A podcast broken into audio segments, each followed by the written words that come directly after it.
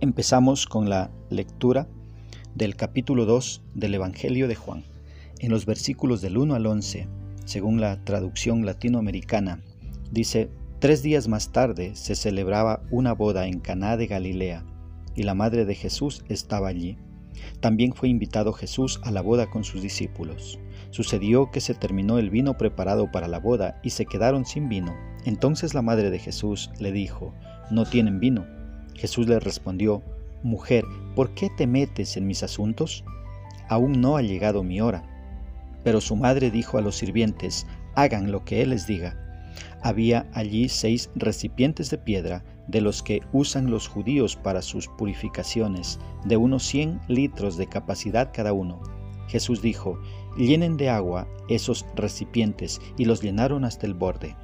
Saquen ahora, les dijo, y llévenle al mayordomo, y ellos se lo llevaron. Después de probar el agua convertida en vino, el mayordomo llamó al novio, pues no sabía de dónde provenía, a pesar de que lo sabían los sirvientes que habían sacado el agua. Y le dijo, todo el mundo sirve al principio el vino mejor, y cuando ya todos han bebido bastante, les dan el de menos calidad, pero tú has dejado el mejor vino para el final. Esta señal milagrosa fue la primera, y Jesús la hizo en Caná de Galilea Así manifestó su gloria y sus discípulos creyeron en él. ¿Qué es lo que expresa el escritor?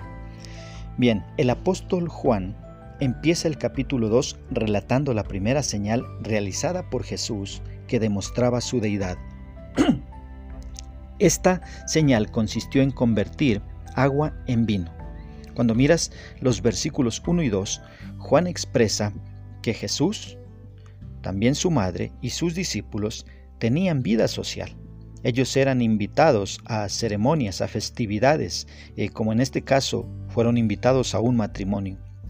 En los versículos 3 y 4, aquí se presenta un verdadero problema, ya que antes de tiempo se terminó el vino preparado para la boda. Las bodas en el tiempo de Jesús eran fiestas de una semana de duración. Los banquetes se preparaban para muchos invitados y se consideraba un insulto no asistir a una invitación de boda. Por lo tanto, era una vergüenza para el novio que se acabara el vino, pues rompía con las leyes sobre la hospitalidad. Y al ver esto, María se acercó a su hijo y le dijo, no tienen vino.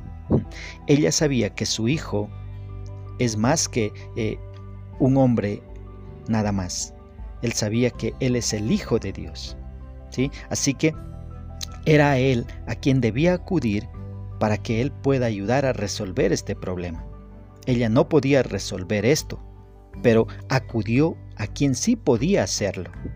Mira en el versículo 4, Jesús le respondió que todavía la hora no había llegado.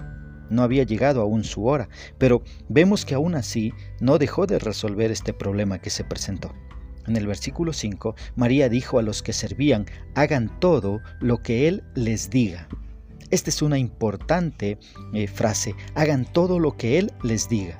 Vemos aquí la sumisión de María a la forma de actuar de Jesús.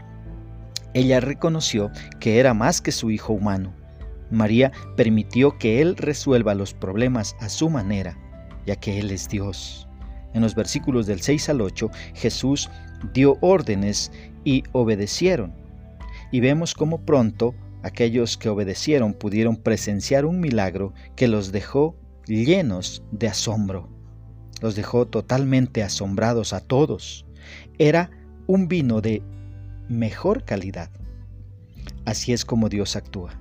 Él hace cosas que humanamente son difíciles de entender. Él cambia vidas de maneras que solo Él puede hacer. Él es Dios. En el versículo 11 eh, termina este versículo, dice que al ver este milagro manifestó la gloria de Jesús y la fe de sus discípulos creció. Ahora, ¿cómo puedo aplicar esto a mi vida?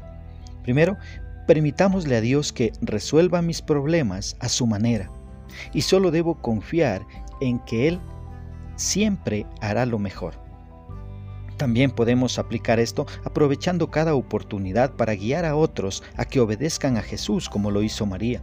ya que eh, Jesús es el único que puede resolver problemas y lo hace a su manera. Él puede cambiar vidas y puede eh, proveer vida al ser humano. ¿Sí? Vemos acá eh, a Jesús obrando de maneras que como solo Él puede hacerlo. Era increíble ver que el agua Él la convirtió en vino Sabemos que el proceso para que eh, se llegue a dar el vino necesitaba de tiempo para añejarse y, y todo esto, pero Jesús lo hizo de maneras increíbles. Él es Dios. Y también podemos reconocer que Jesús trajo el nuevo vino de la gracia de Dios en una medida que excedía la necesidad del hombre. Y Él está ahí, extendiéndonos su vino de gracia. Tan solo necesitamos recibirlo, aceptarlo y veremos un milagro en nuestra vida, como Él la transforma y nos ayuda a vivir cada día para Él. Que Dios nos ayude a poder vivir su palabra.